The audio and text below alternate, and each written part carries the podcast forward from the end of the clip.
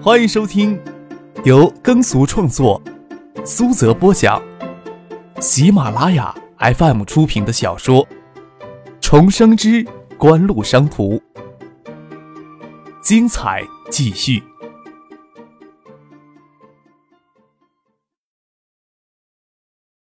第四百七十七集。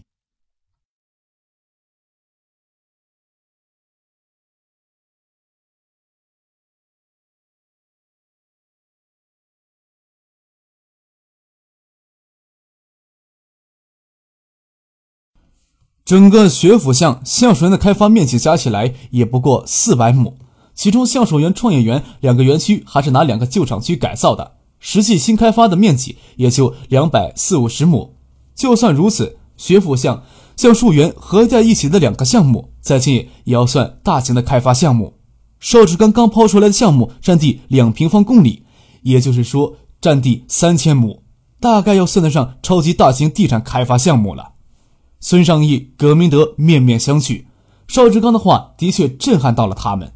香港弹丸之地，寸土寸金，地价之高，是内地人所无法想象的。在香港，几亩地的地块就算超级大楼盘。近几年，香港根本就没有出现千亩以上的楼盘。世纪锦湖还真是初生牛犊不怕虎，一步跳到建业来，再一步就想运作广达三千亩的超级大型地产了。不要说孙尚义、葛明德了，张克也为邵志刚的野心吃惊不小啊。当年赵景荣差不多将沙田西片近半的项目都拿了下来，总共加起来也不过五六百亩地，就是这么大的盘子，让号称有十亿资产的景城集团没有撑过秋季东南亚金融风暴寒流，致使景城集团实际控制权落入谢家蛇蝎女人林雪、葛明信父子手里。九十年代末期，国内商业地产已成规模，但是商品房市场还刚刚启动，只有北京、上海以及一些省会城市初具规模。对于这个年代的地产项目，张可没有多大的印象，最深的一个印象就是沈阳号称国内第一烂尾楼的荷兰村项目，还是九八年年初才启动的项目吧。三千亩的商业综合地产项目，由于位于苑归湖景区周围，建筑高度受限。就算每亩地一百五十万的投资密度，整个项目的投资规模少说要将达到四五十亿。世纪锦湖地产集团此时资产规模也就三个亿，还多为学府巷的物业，公司的现金也就一亿多一些。小撬动这么大的项目，这个支点还真不好找。张哥摸着下巴思量着，孙尚义、葛明德、叶宪兵等人的目光都看向他，而不是看向站在会桌前主持董事会议的邵志刚。邵志刚无奈地朝张之飞摊了摊手，张之飞也苦笑了一下。盛清摊摊手，他们瞅准的金主，最终还是信任张克的判断力呀。野心勃勃呀，我也给吓了一大跳呢。张克身子往后靠，双手交叠抱在胸前。整个项目的投资规模有多大？打算几年时间完成呀？这呀，还只是一个设想而已。什么影子都没有，首先要说服建业势力将整个地块打包成一个项目呢。邵志刚说道：“建业势力的心态，大概就怕你们太小心谨慎了，但是咱们也必须得小心谨慎。”张克说道，看着邵志刚，还是让他回答刚才的那两个问题。整个项目需要四到六年的时间去完成，粗估了一下。总投资规模将近五十亿啊！四到六年的时间，张克重复了时间段，在嘴里咀嚼了一下。当然，他还能考虑到一个有利的因素，就是九八年之后，国务院将房地产业当成了支持国民经济产业去发展，几乎是搭在弦上的箭，不会因为偶尔的因素而改变。这个产业政策制定在与成功住房经济双管齐下。对北京、上海以及东海沿海城市房地产几乎有着立竿见影的促进作用。这些大型城市的房地产价格从零零年起就大幅上涨，到零二零三年就形成了全国房地产价格普涨的局面。这个项目就算要上，最快也拖到明年春末，四至六年的开发周期。这么说，项目的成熟期会拖在零零年之后，时间还赶得及，又轻轻敲了敲桌子，说道：“五十亿的投资总规模分摊下来，每年也就需要八到十亿的样子。就算前期控制投资，每年少说也要四五亿的投资。不搞楼花，不搞预售，大概要拖到第二年下半年才会有资金回笼。也就是说，项目一开工时，一直要等到第二年的下半年，你们要陆陆续续投进七八亿的资金。就算到第二年的下半年有资金回笼。”但是情况未必理想呀。另一方面，投资额会逐年增长。总之，你们这段时间要有十个亿现金流才能支撑下去。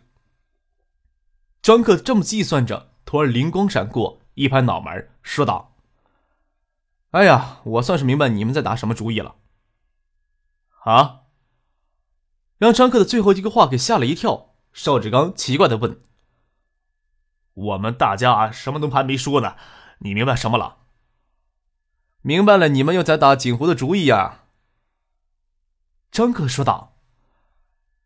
太明显了，你们要不走邪门歪道，哪里去整这十个亿去？你将投影仪刚才那张夜归湖的地形打开给我看看。邵志刚对张克卓尔不群的商业天赋已经不惊诧了，将投影仪显示图片往回翻了两页，显示的是夜归湖周边的地形。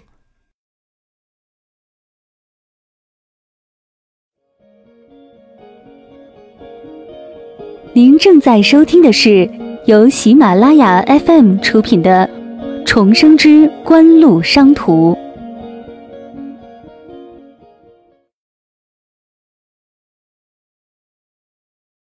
张克拍了拍盛清的肩膀，指着就是他们所在的这栋楼的东面，雁归湖的东北角那一小块的雁归湖与湖滨东路东华大道形成的三角形区域，说道。你们第一阶段的目标地应该是这个区域吧？柯少可以去做侦探了，我可是什么都没跟他说啊。邵志刚笑着跟孙尚义、葛明德解释说：“整个项目可以分解成三个阶段，花四到六年的时间去完整。无论是橡树园还是中金微星，为海归来的员工着想，都需要大量的高档住宅。真正高品质的住宅，不应该是车马喧嚣的市中心呐。”你们根本就不需要考虑第一阶段商品住宅的销售问题，就是想着几壶打包回购吧。”张克说道。“让我再猜猜你们的险恶用心。数字长来构想将实施促进大量的高级商务交流，而东华门外整个高新区内没有一座高级宾馆。那个三角形区域内，就是湖滨东路与东华大道交叉，可以建一座四星级或者五星级的酒店。酒店建成之后，交给餐饮娱乐集团去运营。”地产公司不需要考虑后来的事情。另外，这一片区域对写字楼的要求也会变得旺盛。东华大道南侧可以建几栋乙级或者甲级的写字楼，将在那个三角区域形成一个集散的高档社区、酒店与甲级写字楼的综合社区。我这么说对不对呀？邵志刚侧过头来问张之飞，说道：“你确信你没有将相关的草案给张哥看呀？”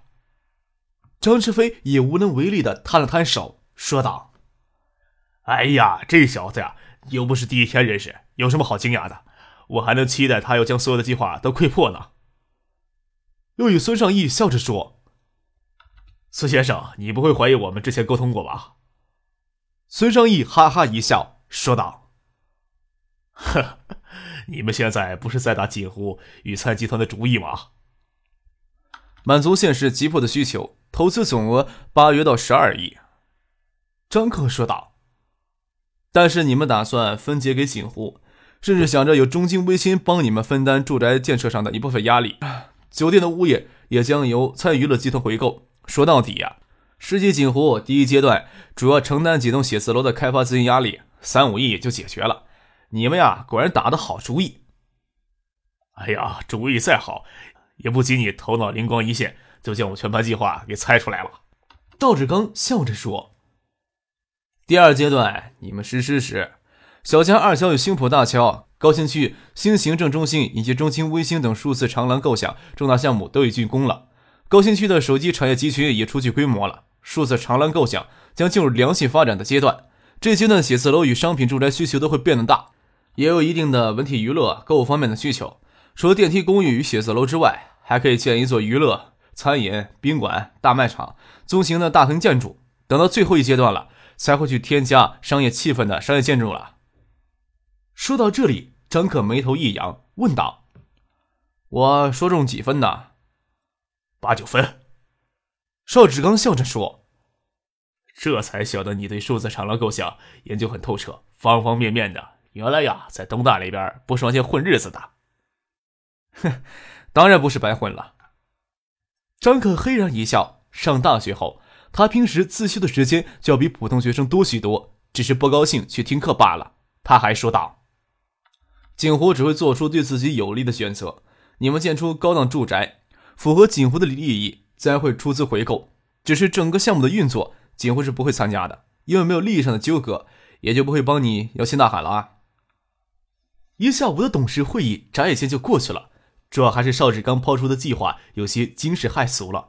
一下子就抓住了大家的注意力，自然不会注意到时间的流逝。天色暗下来，大家的肚子都饿得咕咕叫。要不是孙继萌在会议室外等了许久，有些不耐烦，这边还不终止会议，还是张克先按耐不住，提出先找地方吃饭，反正也没有外人在场，在饭桌上一样可以谈事情。其他人的情绪还沉浸在下午的会议里，都建议去隔壁橡树园员工食堂用餐，从这边去橡树园创业园。还有一条幽静的林荫小径，边走边聊，也没有旁人打扰他们。张克与盛清他们走到一块儿，无奈的叹了一口气，说道：“哎，入魔了。老邵的计划呀，你不是也很肯定？不过你真是不简单。老邵呀，绞尽脑汁想了两三个月的东西，让你三言两语就猜了个八九不离十。哎呀，真不清楚你脑子用什么做出来的。”盛清感慨的说。没有一点底气，敢跳出来显摆呢？张可笑着说：“新的高新区的规划区域，你们都未必有我熟悉。哪块区域适合什么用途，我可不是只是从三个月之前就开始考虑了。”你活得累不累啊？孙庆萌轻微的搂着许思的胳膊走在前面，听到张可在那里显摆，回头歪头歪脑的问了一句：“张可还想回一句，孙启萌却转过头去与许思说话。”他只是突然的感慨一下，没有要回答张克的意思。张克只得朝盛清他们摊摊手，自嘲的说道：“大家呀，都这么活着，也没所谓的累不累。大家都很熟悉了，加上张克年纪少，大家的言语上都很随便。但是呀，话说回来，张克在大局这种高层建筑的高瞻远瞩，才是令盛清他们最叹服、最敬佩的地方。锦湖环环相扣的发展到今天的地步。”可以说是没有一点的偏移，要被誉为那些商业天才的人物，在张克面前大概不值一提吧。建业市里提出数字长廊构想，也是受到了锦湖橡树园计划的激发与刺激。可以说，张克确确实实要算是数字长廊构想的灵魂人物之一。正因为邵志刚后来详细解释过计划细节，与张克之前的猜测符合程度很高，才将孙尚义、葛建德、叶剑兵三人的兴趣完全吸引了过来。盛兴这时候明白邵志刚为什么坚持要张克参加了。邵志刚的计划正面去形容，很宏伟、很庞大，很有诱惑力，但是极度的冒险。总资产规模不足三亿，成立不足一年的地产公司，突然要提出运营这么庞大的商业计划，多少给人有些异想天开的感觉。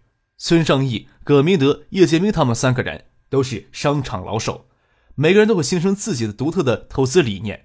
成熟的投资者都会给自己划定一条线，保守并不能说是不好的品质。邵志刚无论说的再天花乱坠，孙尚义、葛明德、叶剑兵对如此庞大的计划都会有着天然的警惕与抵触。不要低估张克对他们三人的影响力。有了张克之前的猜测，孙尚义、葛建德、叶剑兵三人对邵志刚接下来的详细计划都感到浓厚的兴趣。谨慎是自然的，却没有一点的抵触。也没有怀疑世纪锦湖有操作这个庞大计划的能力。一下午在讨论整个计划的细节。张克不仅能影响到孙尚义、葛建德、叶宪兵等人，对建设里的罗军、王维军等人的影响也非同小可。不需要锦湖直接参与，只需要他肯定这项计划，就能在一定程度上影响到罗军、王维军等实权人物对这项计划的态度。没有罗军、王维军这些实权人物的支持，计划再完美也没有实施的可能。吴天宝总有一些担心，他没有想跟孙尚义他们走到一块儿，凑到张克、盛兴的身边，说道：“老邵给我说这个计划，我一直心里都很忐忑，会不会太大了些呀？盛清笑着说：“锦湖呀，去年抛出一个磷脂一体化计划的时候，多少人说他疯了，他可没有疯啊！你算算看，一个浙江项目将多少人绕了进去？去年年初的锦湖，不比这时候的世纪锦湖强多少啊？磷脂一体化可不是没有实施吗？”张可笑着说。哼，是没实施。盛清说道。但是今年爱达电子借壳上市，启动橡树人计划，上首席项目组建爱达集团，哪一个动作小了？这些动作难道不是在你抛出磷脂一体化计划时就已经挖好的坑吗？比你呀，我们这个计划还真有些拿不出台面。张克摊了摊手，表示没话可说。他一直都很清楚邵志刚在资本运作方面的能力。对市场的敏锐直觉，邵志刚能在九七年抛出这么庞大的整体商业地产开发计划，还真是没有让自己失望呀。小叔坚持要自己过来参加世纪锦湖的董事会议，他心知肚明，这些老狐狸啊，不就是看中自己还有些作用吗？回头看了一眼，孙尚义、葛明德、叶剑兵都完全给邵志刚吸引过来，还有小叔，他们五个人凑到一块儿，似乎晚饭当不当吃都没问题。孙启蒙搂着许思的肩膀，邀请他吃饭过后去一九七八坐一坐。许思笑着说：“不晓得吃过饭还要不要谈事情。”这么庞大的计划，半天的讨论时间是远远不够的。孙尚义、葛建德、叶剑兵对整个计划还有很多的疑问，这些疑问得不到解决，他们怎么可能掏钱出来呢？没有孙尚义、葛建德的注资。就没有足够的资金去启动这项计划。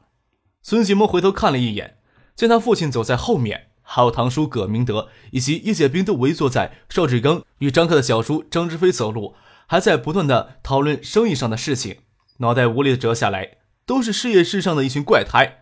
他永远都不明白，在财富的背后添加一个零有多大的意义。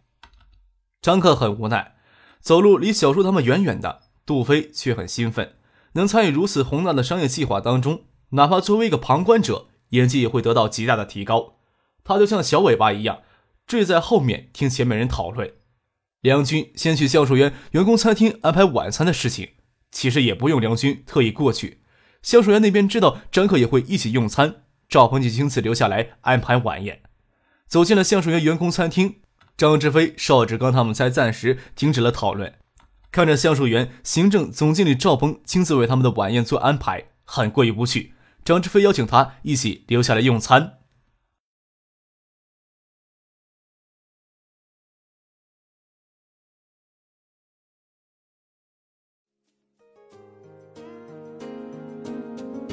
听众朋友，本集播讲完毕，感谢您的收听。